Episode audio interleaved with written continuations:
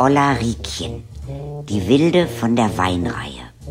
Kindergeschichten, gelesen von Katharina Thalbach. Heringswasser.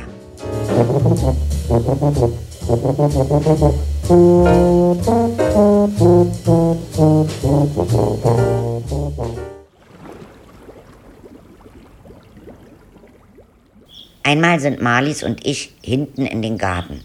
Da standen fünf Fässer, über die sind wir drüber gesprungen. Immer über eins zum nächsten gehopst. Und dann kam die Renate und wollte mitmachen. Ja, wenn sie will. Aber dann musste sie eben wie die Großen springen.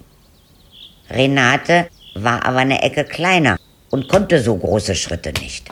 Irgendwann hat sie dann einen Schritt zu wenig gemacht. Auf einmal mach's nur noch platsch und sie war weg. Erst sind wir beide abgehauen, Marlies und ich. Dann haben wir sie aber doch rausgeholt, weil die nicht rausgekommen wäre. Das Fass war ja zu hoch. Als wir sie draußen hatten, wussten wir, dass sie ins Heringfass gefallen ist. Die hat gestunken.